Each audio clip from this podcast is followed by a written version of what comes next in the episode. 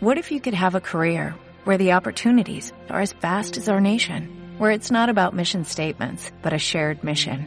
At U.S. Customs and Border Protection, we go beyond to protect more than borders, from ship to shore, air to ground, cities to local communities. CBP agents and officers are keeping people safe.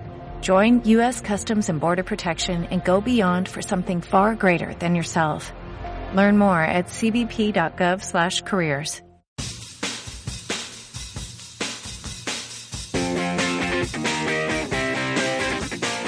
Mexicanos al grito de Touchdown es una producción de Casero Podcast. Casero Podcast. Se hace audio.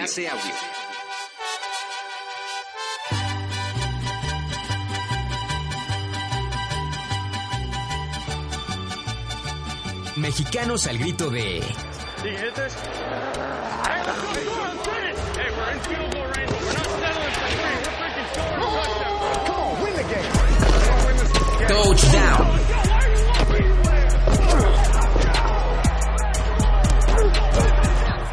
Menos estadísticas, más pasión por la NFL.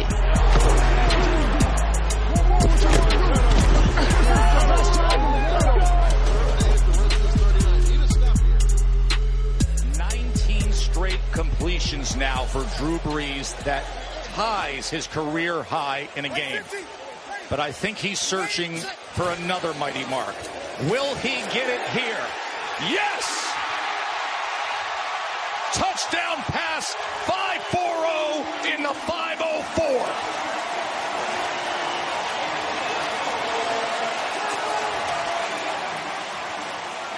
Bienvenidos a mexicanos al grito de touchdown. El día de hoy, escuchen este ruidero porque el señor Drew Brees rompió el récord de la NFL de ser el coreback con más pases de touchdown. Estamos en el Mercedes-Benz Superdome en New Orleans. Y saludo aquí a mi izquierda a mi querida Eugenia Ruiz. ¿Cómo estás, Eugenia? Hola, Rodolfo. Pues bastante bien, la verdad.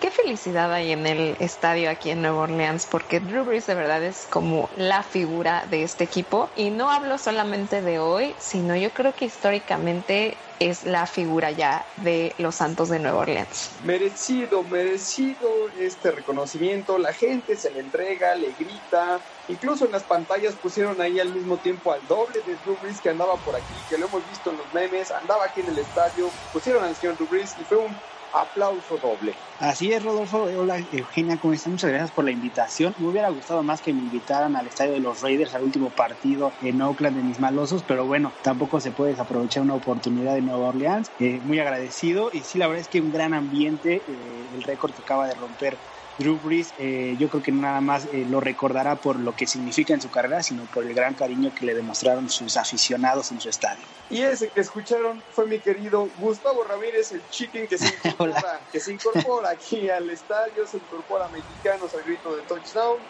Muchas gracias, mi querido chicken. Cuéntanos un poquito, tú eres Raider de corazón. Sí, yo soy Raider desde, desde niño, crecí con, con mi papá maloso y, y eh, plata y plata y negro, entonces pues ya me, me quedó la maña, la mala maña, porque Ya tenemos a dos Raiders en el programa, entonces. A dos Raiders, al ratito vamos a escuchar a Daniel Rosas que esta temporada ha estado siguiendo a los Raiders justo en este emotivo adiós del estadio. Pero sí, ahora se incorpora el Chicken, que al ratito vamos a platicar. Pero adelántanos, adelántanos.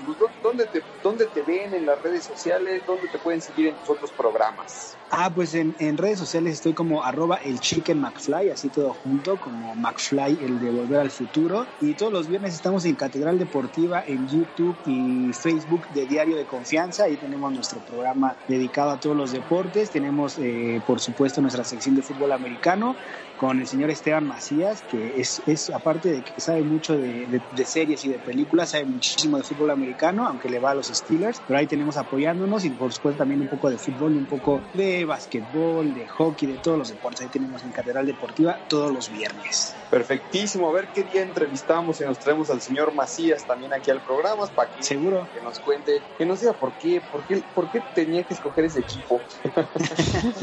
seguro, seguro le hacemos una invitación. Perfectísimo. Pues el día de hoy aquí en el Superdome, una paliza, una paliza de los Santos encima de los Colts, un 34 a 7.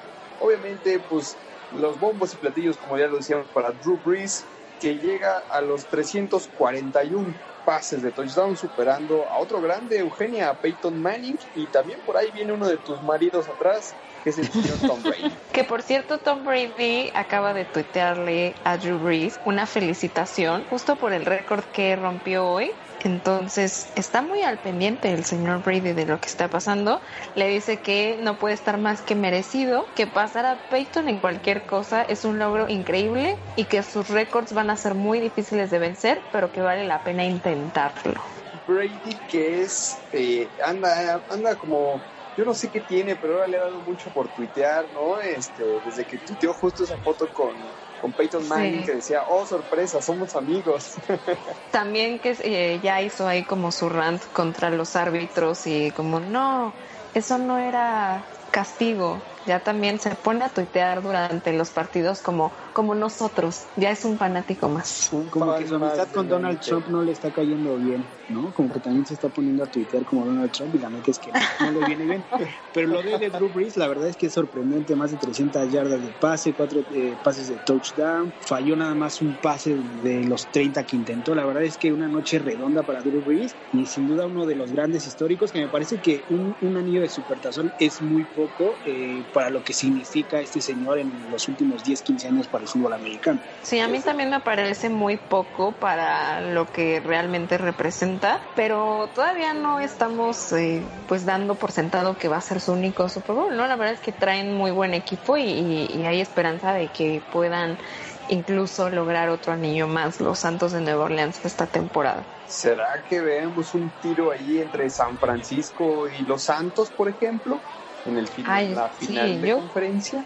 Pues no sí. en la final. A mí me gustaría, la verdad, pero no puedo descartar a Seattle, que ahí está también. Pero sí me gustaría que esa fuera la final de, conferencia. La verdad, San Francisco versus Nueva Orleans. Creo que son los dos equipos que más han trabajado en esa conferencia, al menos durante esta temporada.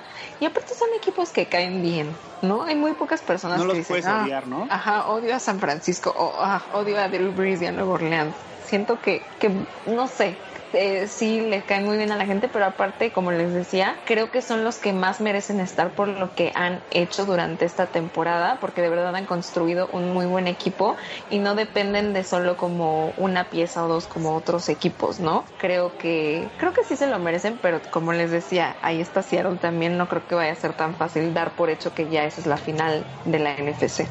Yo creo que sí puede ser la final y aparte ya nos adelantaron un partidazo la semana pasada con un 48-46 que definieron en el último, en la última jugada la definieron los 49. Entonces yo creo que sí, como bien dices, son los dos equipos que más han trabajado eh, de ese lado y creo aún así que los Santos han tenido un camino más complicado que el resto de, el resto de sus, de sus competidores y sí me gustaría ver a los Santos en, en el Supertazón. Y en ese tiro, ¿a quién pondrían de favorito? ¿A los Santos o a los 49? Buen punto, no, son, no los puedes odiar. Es como un poco el de March. Creo que odio a Drew Brees. No, no. no, no. Buen muchacho y rompió un récord. Acá, justo así. Ay, no sé, está complicado. Es que ambos tienen como sus fortalezas y debilidades, ¿no? Que creo que eso también habla de la naturaleza de sus equipos. Cualquiera de los dos tiene como esa parte de por qué te gustaría verlos ganar. A San Francisco porque llevan mucho tiempo como en esa fase de recuperación, la habían pasado muy mal y por ejemplo eh, la cuestión de que es un equipo relativamente joven le da como mucha ese carisma, ¿no? Como de decir, esta es la futura generación de la NFL. Y del lado de los Santos, justo lo que hablábamos, ¿no? Drew Brees creo que merece más anillos de Super Bowl y el verlo consagrarse ya como en esta, no quiero decir última etapa, pero sí digamos que ya, pues ya va un poco más de salida. Exacto, que, no verlo coronarse de esta forma eh, creo que sería increíble sobre todo por tantas cosas que nos ha regalado a la NFL más allá de los récords. Creo que es un gran gran quarterback. A veces hablamos mucho por ejemplo de Aaron Rodgers y a mí a mi parecer Drew Brees es un poco mejor. Sí, oh, sí es en serio. Y no creo que no hablamos de él pero no hablamos lo suficiente. Entonces sería padre verlo coronarse como campeón nuevamente. Entonces por eso creo que no es tan fácil esa decisión de quién me gustaría ver más que se llevara el Super Bowl, si digamos, redujéramos a esos dos equipos que pasan al Super Bowl. No sé, está complicado. Yo a principio de temporada ya había dicho que Santos llegaban al Supertazón, entonces me, voy a mantener con los Santos, aunque también San Francisco pues es, es, un equipo que me gusta bastante. Santos, Santos San Francisco, Guapopolo en contra de Breeze.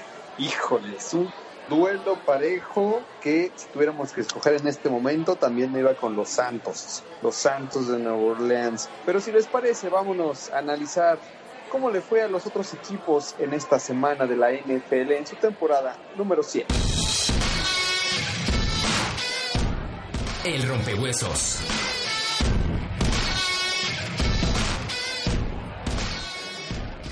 Tus Raiders, mi querido Chicken, tus Raiders cayeron 16 a 20 con Jacksonville, mano.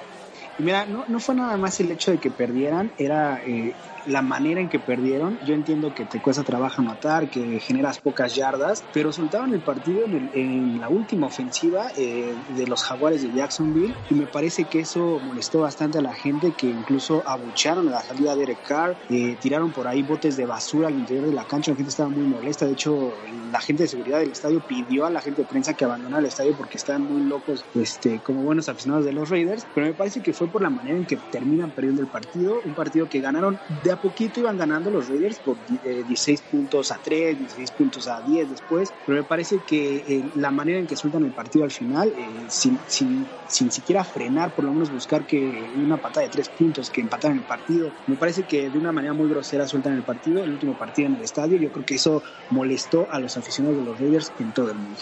Justo eso iba a mencionar, que no era tanto que perdieran, sino cómo perdieron. Porque supongamos que su último partido hubiera sido contra un equipo de mucho más peso como Baltimore. Quizá no hubieran esperado incluso los fans que ganaran, pero sí que se esforzaran al máximo porque era el último partido en Oakland. Tiene como todo este trasfondo, significado, pues hasta muchas emociones. Y al final jugaron contra Jacksonville, que la verdad es un equipo bastante flojo. Iban ganando durante todo el partido y literalmente hicieron un Chargers. O sea, lo perdieron en los últimos segundos. Eso creo que es lo azul. a la Cruz Azul, como hemos dicho. E, estuvo bastante, pues sí, bastante grosero contra su afición. Es normal que estén súper enojados porque la verdad es que empezaron bien la temporada. Hasta hace cuatro semanas todavía podíamos decir que tenían un récord ganador. Llevan perdiendo los últimos cuatro partidos y perdieron yo creo que el más importante que era este. Este era el que no podían perder por todo lo que significaba jugar en Oakland.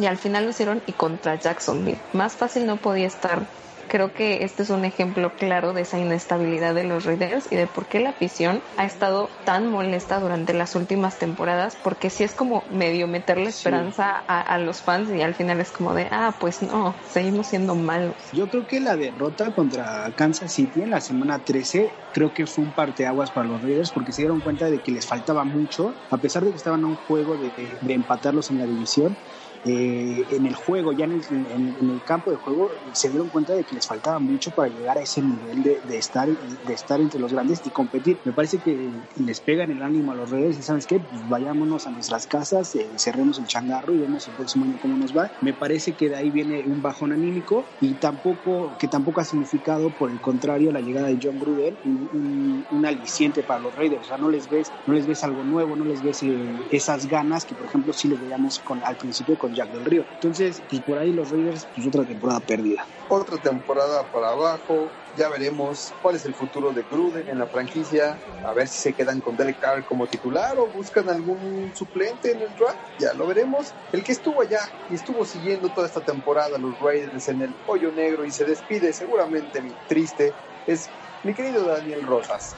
Mi querido Daniel, adelante con tu reporte. ¿Cómo están amigos de Mexicanos al Grito de Touchdown? Un gusto saludarles en un, pues, panorama muy gris y negro para los Raiders de Oakland el pasado domingo, pues la verdad es que era especial este partido en el Coliseo de Oakland, en donde pues los Raiders recibían a los Jaguares de Jacksonville en un estadio pletórico, realmente a reventar de fanáticos que ansiaban una victoria tras tres derrotas consecutivas que pues eh, ponían en riesgo la participación en postemporada, dos encuentros para que termine, por supuesto, esta temporada regular para la escuadra de Oakland. Y además pues se esperaba una victoria.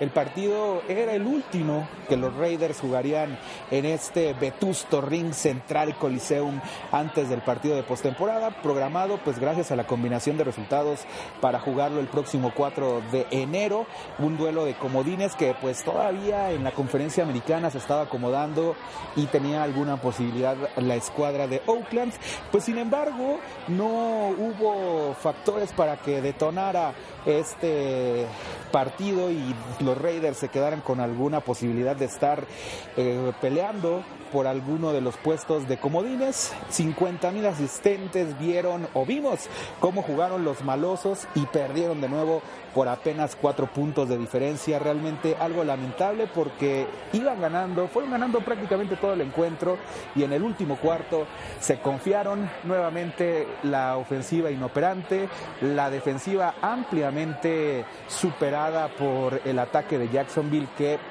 no dio el partido por eh, concluido hasta que le dio la vuelta y finalmente se quedan 20 puntos a 16 con esta victoria. Así que la verdad es que la felicidad pasó a la furia en solo 15 minutos porque eh, muy al estilo de los estadounidenses empezaron a lanzar absolutamente de todo a la cancha del hoyo negro, basura, eh, hubo pizza a medio comer, cervezas a medio tomar y también parte de algunas butacas que fueron aventadas al estadio, al campo de juego. Así que, pues lamentable y por supuesto una escena que pues describe la temporada 2019-2020 de los Raiders con un inicio bastante bueno, sin embargo con un final pues eh, lamentable y la verdad es que también ver esta escena en la que muchos aficionados, muchos medios de comunicación salieron resguardados por elementos de seguridad de Oakland para despedir así este coliseo, este hoyo negro que vio cómo perdieron nuevamente los Raiders en un partido lamentable. Y bueno, pues esperemos que el, cambio de ciudad, el cambio de sede a Las Vegas traiga mejores oportunidades y por supuesto reflexiones muy fuertes al interior de la escuadra de Oakland. Así que este es mi comentario desde aquí, desde los Estados Unidos amigos, que tengan una extraordinaria semana y ya nos estaremos escuchando la próxima semana. Los que se están creyendo y se están creyendo mucho son los taqueros de Dallas, que le ganaron 44 a 21 a los Rams, muchachos. ¿Te acuerdas que, bueno, más bien, ¿se acuerdan que hace unas semanas decían que, que los Jets eran como un equipo que iba alternando, que tenían equipo A y B, iban alternando? Creo que ahora son los Cowboys. Los Cowboys tienen un equipo alternativo que desconocemos que una semana juega bastante bien, luego otras dos semanas echa la flojera y ya no juega bien, y luego vuelve a jugar bastante bien. Parece como si Filadelfia y Dallas ya en estas últimas semanas dijeron, bueno, está bien, sí lo vamos a intentar, intentaremos ganar nuestra división. Muy, no sé, no sé qué a qué juegan los Cowboys. Está muy yo no les creo nada, yo a Siento que no les creo nada siento que juegan con los sentimientos solo de sus fans, porque los esperanzan mucho una semana y después es como, ah, no es cierto. O sea, realmente han tenido una temporada pues, por ahí bastante fácil, o sea, les toca a los gigantes, les tocan los delfines, con todo respeto para, para Rodolfo, les toca las águilas por ahí, de repente partidos difíciles los pierden, eh, por ejemplo el de los Santos, y, vienen eh, partidos este como el de los Rams y dan una paliza, y la verdad es que es de no yo la verdad no creo lo de, lo de, los, lo de los vaqueros, creo que son bastantes factores. Cuando el juego terrestre de los vaqueros funciona, me parece que los vaqueros son un equipo importante, pero por otro lado parece que no le tienen toda la confianza a Ezequiel Elliott y tampoco parece que no le quieren dar toda la, la carga de la, de la ofensiva a Ezequiel Elliott. no, entiendo por qué no lo usan más muchas veces, ¿no? Pero yo a los vaqueros, la verdad, no los creo y no los veo, no los veo más adelante. Siento que juegan como con miedo, que su esquema de juego está hecho con miedo, como ya vamos ganando. No, mejor ya no. Ya, o sea, como que se frenan. No, no, no sé. Como la selección mexicana. Ándale. Así como que vamos ganando. ¿Qué hacemos? No, pues no sé. como la, el, el, reflejo de la personalidad de Garrett, ¿no? O sea, Exactamente. Es como así, como esta persona sería. Tú lo ves. Y hay veces que lo, lo enfoca la cámara en, el, en la cancha y se ve con una cara de terror que bueno, yo tendré esa cara de terror, pero porque claramente no sé nada de para entrenar, pero pero él, que es una persona que supuestamente está apta para coachear, para estar en ese equipo, siempre lo ves con una cara de susto increíble que si yo fuera jugador, pues también me aterraría porque dirían, no manches, mi líder está así todo nervioso y con miedo. Son un equipo bastante inestable esta temporada porque sus altos son muy altos y sus puntos bajos son muy bajos. Y eso no va a servir para nada en playoffs. Y ya lo habíamos mencionado en semanas anteriores. Su única ventaja esta temporada es que están jugando en la división más mala de la NFL, entonces a final de cuentas tiene que salir alguien de esa división porque así están hechas las reglas. Entonces eso le beneficia tanto a ellos como a las Águilas porque esto aún no está decidido, pero quien sea de los dos equipos que pase, la verdad es que se va a topar con una pared, con la realidad de ver qué tan mala era su división comparado con el resto de las divisiones, más porque están, creo que en la conferencia más difícil. Yo creo que Jerry Jones ya es de los dueños que está buscando este nuevo coach para el próximo año porque se da cuenta que tiene un buen equipo y que poquito a poco ha, formado un buen equipo, pero al final pues el que lo está manejando le tiene miedo a pisar el acelerador. No sé si, no sé si escucharon por ahí a quienes nos están escuchando ahí en su servicio de podcast de confianza. Estamos en la orillita de la cancha, acá en Nueva Orleans. Y por ahí nos escucharon ya algunos aficionados hablando de los vaqueros y nos gritaron, nos gritaron muchachos, no sé si alcanzaron a escuchar, nos abucheaban y abucheaban las creen que somos fans de los vaqueros, ya les hice señas de que no, que no se preocupen, no somos fans de los vaqueros, les hice pulgarcillo abajo y ya, me aplaudieron. Estamos librados de ese lado, muchachos. Oigan, que caen. San Francisco cae de último segundo con Atlanta. ¿Qué decimos? Que es una piedrita en el zapato nomás, ¿no? Sí y no. La verdad es que perdieron también de una forma muy, muy fea en el sentido muy triste, muy triste, esa es la palabra que quería decir, porque literalmente fue en el último segundo y la verdad es que el touchdown fue por casi nada, pero también es como esta llamada de atención de decirle, pues no porque juegues contra un equipo, pues sí, mucho menor, ¿no? Como porque nadie esperaba ya nada de Atlanta a estas alturas, pues te vas a confiar hay cosas todavía que arreglar por parte de San Francisco. Lo feo es que con solo una derrota pasaron de ser el número uno al número cinco en su conferencia.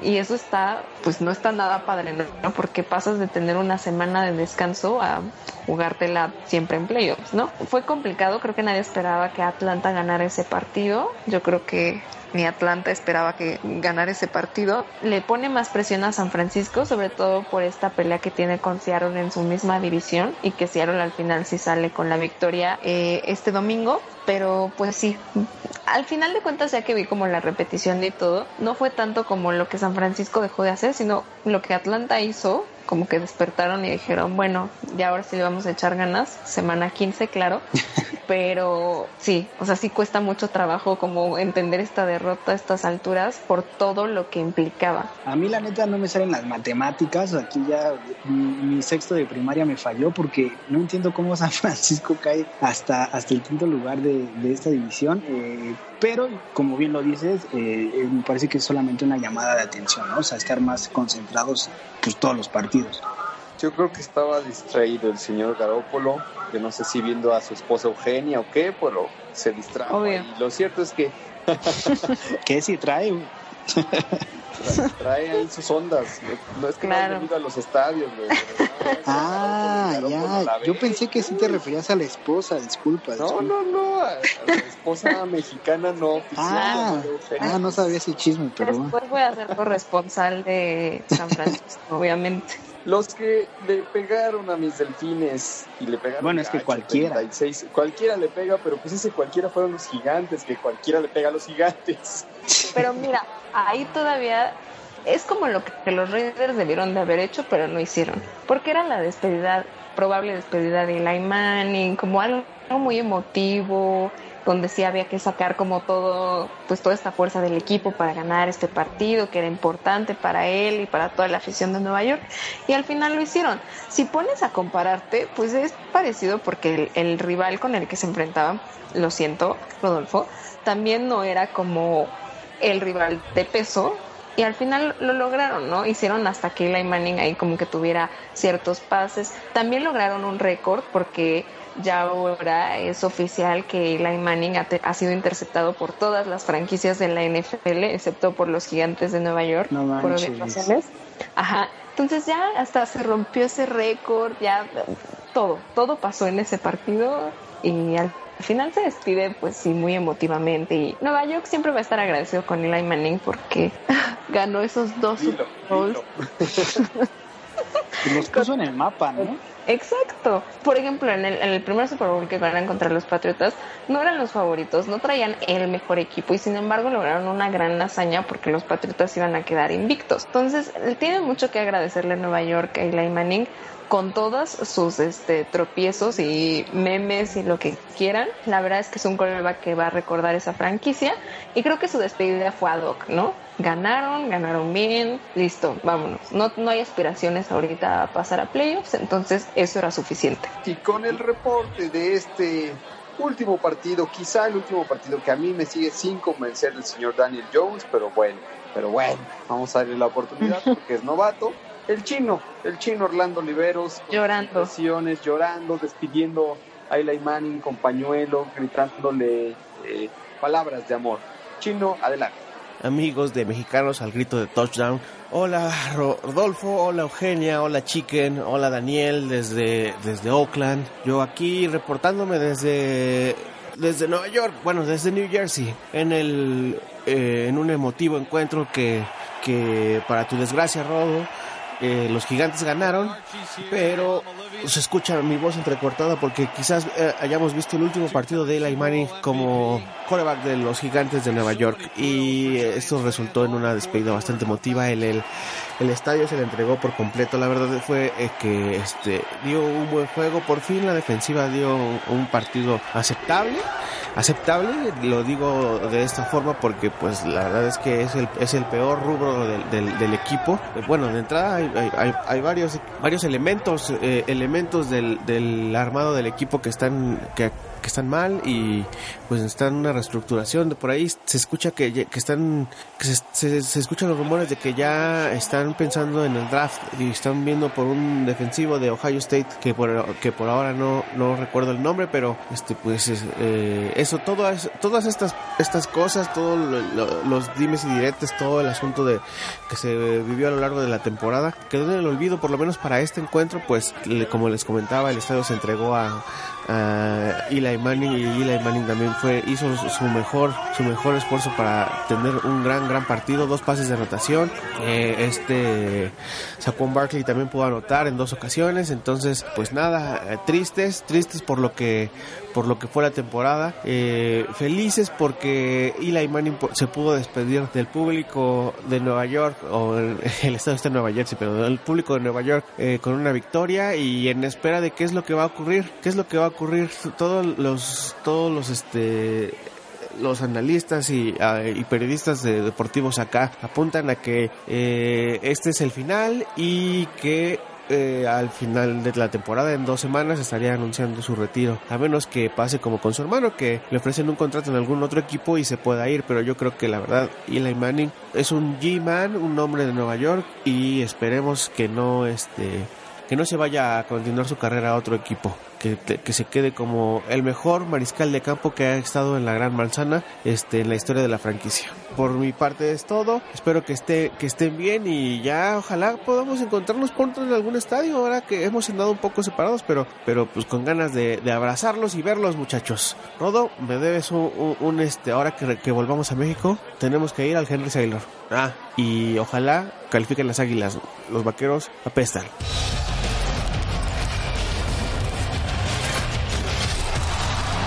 De la semana.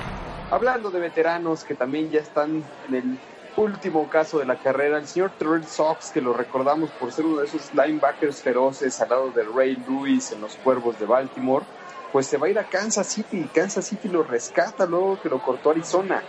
Entonces, pues, un último respiro y quizá una última aspiración de Super Bowl. Porque algo de lo que hablábamos en semanas anteriores era lo mala que era la defensiva de Kansas City, que era como su talón de Aquiles, ¿no? La ofensiva funcionaba bien, pero la defensiva permitía muchísimo el ataque terrestre. En las últimas semanas, debo decir que ha mejorado bastante por ejemplo, en el partido contra los Patriotas dieron una muy buena exhibición. Entonces, esta inclusión de Terrell Suggs es como esta forma de decir, pues me voy a armar con todo porque ahora sí viene lo bueno.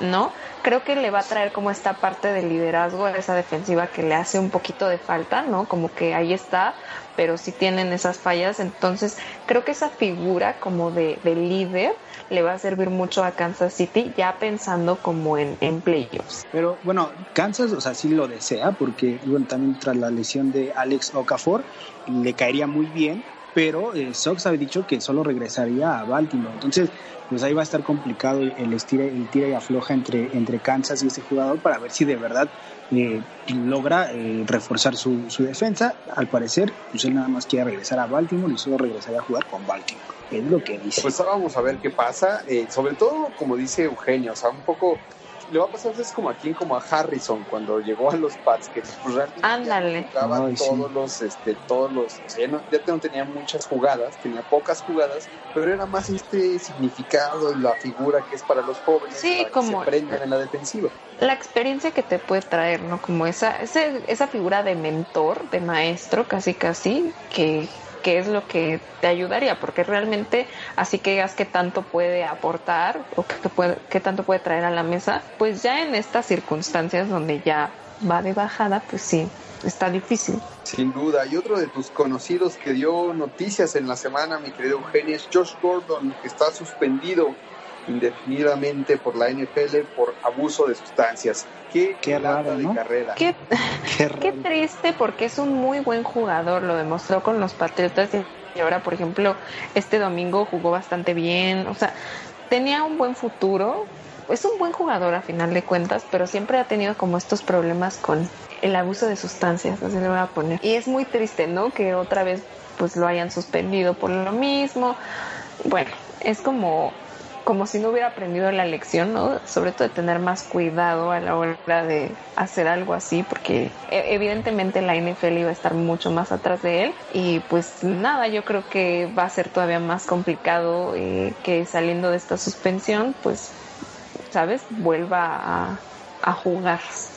Pues, o sea, ya es la quinta suspensión que le meten por abuso de sustancias y la verdad es que yo creo que ya, ya la carrera ya no, no creo que ya despegue pero eh, en este asunto me parece que la, la liga es, es, muy... A mí me gusta mucho que la liga sea muy participativa, por ejemplo, con la sociedad y, se acerque mucho a, a, ayudar a los jóvenes. Me parece que en este sentido también tendrían que empezar a ayudar a sus jugadores con este tipo de problemas, ¿no? O sea, no nada más suspenderlo, me parece que también ya ayudarlo con un tipo de ayuda psicológica, ¿no? Más allá de, de pues de si vuelve a jugar o no, creo que sería buen momento que la liga tomara este tipo de iniciativas, no nada más hacia afuera con la sociedad, sino también al interior con sus jugadores. Y pues sí, es una tristeza porque una carrera que parecía brillante pues, se ve truncada una vez más por, por este tipo de escándalo. Yo lo que le entendí a Eugenia es que cómo podía hacerlo así tan obvio, o sea, como que el, como que se sus pericazos, pero con cuidado. No, bueno, es que... o sea, en teoría no, pero si ya lo va a hacer, ¿estás de acuerdo? Es como si ya cometiste un crimen, una para que volverlo a hacer. Y si ya lo vas a hacer, pues ya sabes que, o sea, ya aprendiste de, de, de por cómo te cacharon la, la, vez anterior. No les recomiendo ser criminales, amigos, pero nada más estoy diciendo que, no sé, creo que debió de haber aprendido, no Sean tanto en ese sentido. Exacto. Si no, te detienen de regreso al aeropuerto, Eugenia, a México, sí. yo no quiero estar por ahí. No, porque yo ya aprendí la lección, entonces, no, no es cierto. Eh, a lo que voy más con esto es, ¿para qué arriesgarte otra vez, no? Sí, yo también por eso ahí veo que ya es un, o sea, ya es un tema también psicológico, o sea, a lo mejor ya no nada más es rebelde. Sí, ya es una, ya es una algo dependencia más o algo más. Exacto. Uh -huh. Como que necesitaría una ayuda más fuerte, ¿no? Sí, pero tienes razón porque, bueno, al menos yo no estoy enterada de algún como tipo de programa de adicciones eh, o algo de este tipo para jugadores, ¿no? Como que siempre vemos más así como de niños, no se droguen, no tomen, Ajá, no y que es algo muy bueno, o sea, creo que es Ajá, algo que deben sí, está bien. ligas. Sí, está bien, pero al final de cuentas es como, bueno, pero también voltea atrás y ve a tu propio equipo y ve también si, o sea, como, como el dicho que es como practice what you preach, o sea, como, ¿no? O sea, ¿qué, qué, ¿qué estás haciendo tú con tu propia liga para evitar que este tipo de acciones sucedan? Correcto. Y antes de irnos a los juegos destacados de la semana número 16, la gustada sección impulsada obviamente por mí, que se llama el Pick One. Tras esta semana los bengalíes siguen teniendo el primer orden del draft 2020. Le siguen los gigantes de Daniel Jones e Eli Manning. Mis delfines suben un puesto en tercer lugar. Eh, y los Redskins se van en al cuarto lugar del pick que está por moverse si el señor Chase Young, que es un monstruo de la defensiva en el colegial, decide regresar a la escuela y no ir al draft 2020 de la NFL. ¿Estás llevando la cuenta de quién es el más mediocre de la NFL? Algo así, pero por una buena causa. Sí, así. mis delfines ya no son lo peor. Lo cual tampoco es tan buena noticia porque, bueno, ya si fueran lo peor, pues tienes el primer, ¿no? La primera elección. Es lo que decíamos antes, que tal vez estaban haciendo una conspiración para quedar en el pick eh, número Parecía, uno. ¿verdad? Parecía, Parecía que así era. Pero como que ya dijeron, no, no, no, se está viendo muy sospechoso. Hay que ganar unos cuantos.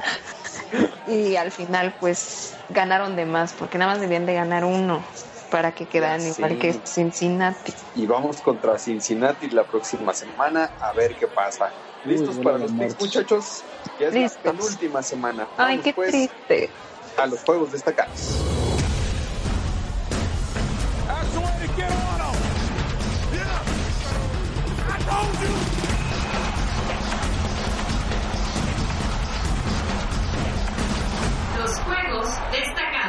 Se acaba el jueves, se acaba el jueves, muchachos, y ahora es sábado. Sábado, mi querido Gus, sábado, Eugenia, para que cancelen con la familia, les digan, me siento mal, estoy enferma, estoy enfermo, no me molesten, ¿no? Que ya es como de, de sábado de vacaciones. Bueno, para quienes van a tener la, las vacaciones navideñas, ya es como de, bueno, fin de semana de pijama. Ajá. Sí, ya. Y empiezan los Tejanos en contra de los Bucaneros. ¿Quién gana? Ay, Dios ¿quién era? ¿no? Sí, Yo digo Tejanos, que Tejanos. totalmente. Vienen Sí. con muy buen ánimo después de ganar la Tennessee, que era un, era un partido que iba a estar difícil porque era el partido por su división. Eh, esperemos no se confíen como cuando jugaron contra Denver y fue como de, "Ah, obvio vamos a ganar y ¡pum! Eh, sí, en papel yo veo mejor a los Tejanos. Los Bucaneros son el equipo creo que más inestable de la NFL porque juegan bien cinco minutos, luego juegan horrible los siguientes cinco minutos y es como, oh no, qué desesperación con Winston. Puede lanzarte un pase fenomenal y después es como, ¿es en serio que tiraste esto? Entonces por eso voy a escoger a Houston. Pues yo voy con los bocaneros, nada más para que no vaya a ser todo parejo, todo igual. No más por llevar la contra. Nada más por llevar la Sí, contra. qué feos. Ese fue, ese fue el almuerzo. Ahora vamos a la comida. Los Bills en Buen contra de los ¿eh? Patriotas. Ese es bueno. Pero no dijiste, O sea, no dijiste tú a quién le ibas en el Sí, anterior. los Texans. Ah, ¿sí? Tejanitos, Ah. Tejanitos. o sea, creo que se lo va a llevar los Patriotas, pero los Bills le van a hacer juego. O sea, ya lo vimos la semana pasada contra eh, los acereros. Es un equipo que, si bien no produce mucho, tampoco te deja producir. Entonces, creo que se le va a atragantar un poco a los Patriotas, pero se lo van a terminar llevando los Patriotas. Este es un partido complicado, tiene muchas implicaciones, aunque los dos ya pasaron a playoffs. eh, pues es- sí es como un partido también por su división. Yo no puedo decir nada más que espero que los Patriotas ganen y que esta vez no sea solo por su defensiva. Yo creo que ganan los Patriotas en un juego muy apretado. Quizá hay por ahí nada más una patada. Y eso vamos a ver cómo le va al pateador de los Patriotas, que ya habíamos criticado mucho, Eugenio. Sí, o sea, ya mejor mándenme a mí de pateadora. Igual y hasta, hasta lo logro, amigos. Y ya para la cena, el platillo es los Rams en contra de los 49, que sonaba para mejor agarrón, pero creo que va a ser todo un juego para los 49. Pues quién sabe, porque mira, los dos vienen tristes, vienen muy tristones ambos equipos. Uno por la forma en la que perdieron y otro porque perdieron contra los vaqueros. Y perdieron feo también contra los vaqueros. Entonces ambos de ánimo están terribles. Yo creo que también van a ganar los 49. Eh, no se pueden permitir una segunda derrota y menos consecutiva, pero puede que esté cerrado, ¿eh? Tampoco me voy así como los 49 van a arrasar.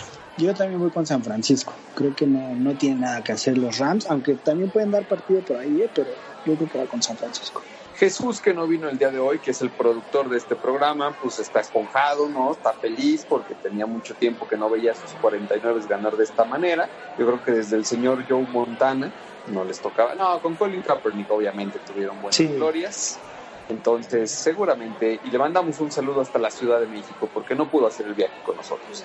El domingo, Los Santos del señor Breeze que acaba de romper récord en contra de los Titanes de mi ex coreback Tannehill. Uf, pues bueno, los Santos, o sea, los Titanes han venido creciendo en las últimas semanas, pero tampoco creo que les alcance para pegarle a los Santos. Aunque les encanta a los Titanes echarme abajo mi quiniela, no creo que esta semana lo puedan lograr. Justo es lo que yo iba a decir, los Titanes venían haciendo un muy buen trabajo. De hecho, yo creía que le iban a poder ganar a Houston esta semana, porque la verdad sí era un equipo que venía creciendo y creciendo y creciendo, pero sí está mucho más complicado con los Santos de Nueva Orleans, sobre todo después de, por ejemplo, lo que vimos hoy. Va a estar muy, muy difícil que les ganen, entonces sí, pues Nueva Orleans, ¿no? Que ya cuidando a tus estrellas, ¿no sentabas a Drew Brees? yo, yo sí soy muy marica para esas cosas. Yo pensaba ya sentar a mis titulares. Pero no caminó tan mal los Santos ahora durante la lesión de Drew Brees. O sea, no fue lo mismo, pero tampoco se vieron tan mal, ¿no? Entonces, y por ahí. Es que, ¿sabes qué? La conferencia sí está muy, muy cerrada. O sea, no es una conferencia tan abierta como la, la americana, que ahí sí, pues ya sabes como qué equipos son o sea, tus tres o algo que, que, ya están como definidos. Aquí sí está muy cerrada y sobre todo lo que se juega no es tanto, obviamente pasar o no, porque ya, pues ya pasaron, sino el lugar en el que vas a pasar. Entonces, yo creo que no es todavía momento para sentarlo. No sé, también porque es contra Tennessee, tampoco es un equipo tan flojito. Si me dijeras que van a jugar contra Jacksonville o algo así. O los delfines. contra Miami. Quizá te diría, pues sí, ¿no? Queda como el obvio, pero Tennessee no es un equipo que esté jugando mal. Entonces, no sé, yo no estoy todavía tan convencida de decir, pues sí, ya siéntenlo. El platillo del domingo va a complementarse contra los jefes y los osos. Patrick Mahomes en contra del señor Chubinsky. No, pues Kansas City, ¿no? Ya para empezar los osos ya, ya ni aspiraciones tienen, entonces ya, ahí sí ya, mejor mete a tu banca y ya. Aunque por dignidad, los osos pues han venido haciendo mejor papel, ¿no? Por dignidad, no porque estuvieron abuchando a Trubisky ahí en el estadio, lo estaban abuchando. Mejoraron mucho, la verdad. mejoraron un poco después de eso. Pero sí, ahorita Kansas City, la neta es que ni pararte le das la vuelta, entonces pobrecitos osos. Hay que decir que sí, Trubisky mejoró un poquito en las últimas semanas, no lo suficiente obviamente, pero pues sí, em, está demasiado complicado que ganen contra Kansas City lo veo muy complicado también y pues creo que todos vamos con el señor Mahon. Y en los juegos destacados del domingo cerramos con uno que va a tener buenas implicaciones de playoffs, que es el de los vaqueros en contra de las águilas, los que se ponen las pilas al final. Duelo de... Así de, necesitamos, son como los que necesitan salvar el semestre te echan ganas, que es así como de, no, ya tengo que sacar 100 porque si no, no voy a pasar el semestre. Así son estos dos equipos, pudiéndolo haber hecho bien desde el principio, no sé. Había semanas en las que literalmente solo les bastaba lo que ellos hacían para quedar de líderes en la división y no, no lo hacían. Es un partido que en papel tiene muchas implicaciones y por eso podría volverse interesante, ¿no? Porque es el juego por ver quién es el menos malo de esa división. No voy a decir quién es el mejor, quién es el menos malo, porque todos son malos. Pero no se sabe, con estos dos equipos que les decía que parecen alternarse, está difícil. Pero yo creo que voy con Dallas. Yo también voy con Dallas, eh, creo que se enfrentaron la semana 7 por ahí y ganó Dallas, entonces yo también voy con Dallas, aunque la verdad por mí que desaparezca en esa división y ya no pasa nada. por, mí que le eliminen a todos. Sí, no manches. Que eliminen, pues pero que sí cambien cómo pasan los equipos, porque se me hace súper injusto que, por ejemplo, pase uno de esos dos equipos y que en una división donde, por ejemplo, Vikingos y los Packers están dando pelea, uno vaya a pasar, pero como, ¿sabes? Número 5, número 6. Sí, sí. Este, como Dean con más victorias que los que Seattle y San Francisco que Seattle y San Francisco uno de los dos vaya a pasar como 5 o como 6 cuando ve el récord que tienen y estos cuatro equipos que son una estos muertos uno va a pasar solo porque el sistema está hecho así se me hace súper injusto pero bueno ya no voy a amargarme por eso pues voy a empezar, también voy con los vaqueros. Y terminamos el lunes por la noche con otro agarrón. Packers en contra de vikingos. Ese también va a estar bueno. Juegazo, ¿eh? Hay que verlo. La neta, un pronóstico muy reservado. Creo que se lo van a llevar los empacadores, pero híjole. Yo también creo que va a ser un partido muy cerrado por cómo están jugando los dos. A mi parecer, no sé. Voy con los vikingos. Ándale. Vas vikinga. Yo voy con los Packers. El señor Aaron Rodgers, la vieja confiable Aaron Rodgers. Aparte, ¿en dónde es? ¿Es en, en Green Bay? Ah, No. creo que No, fue ese es Minnesota. Minnesota. Es en Minnesota. Híjole. Más cerrado todavía. Sí. Va a ser un buen agarrón y ya lo veremos. Es la penúltima semana de esta jornada, de esta temporada número 100 de la NFL. Qué triste. Se pasó bien rápido. Sí. Ya se va a acabar. Qué No, triste muy triste. Decirnos adiós. Y ya nos vamos, como decía la canción. Eugenia, ¿dónde te siguen? Me pueden seguir en mis redes sociales como arroba Eugenia R guion bajo. Y pues nada, nos escuchamos eh, la próxima semana, en ya la penúltima semana de la NFL. Qué nervio. Mi querido Gus, ¿dónde te encuentran a ti? Arroba el Chicken McFly en Facebook y Twitter y todos los viernes en Catedral Deportiva a través de Diario de Confianza en Facebook y YouTube. Eso es todo. Los Mi esperamos. nombre es Rodolfo. Ahí, síganlo, síganlo, véanlo, coméntenle. Ya nos estará acompañando a lo que resta de la temporada. Esperemos que pueda hacer los viajes con nosotros aquí a la Unión Americana y que, y que deje a sus hijas unos días y luego ya Sí. a las mi querido Chicken. Oye, eso sonó Ya se acostumbrarán. Pero es buen padre, se los juro que es buen padre. Les trae souvenirs y todo. Exacto. Pues sí. Mi nombre es Rodolfo Zapata, así me encuentran en Twitter. Y nos escuchamos en Mexicanos al grito de Touchdown la próxima semana desde algún estadio de la Unión Americana. ¡Chao!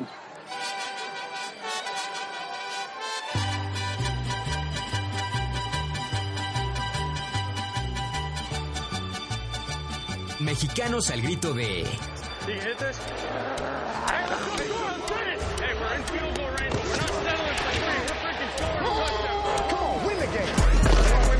Touchdown.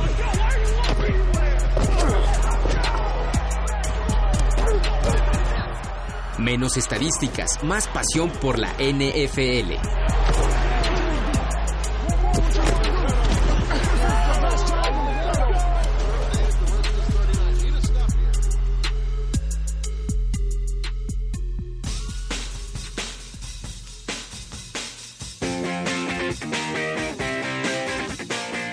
Mexicanos al grito de Touchdown.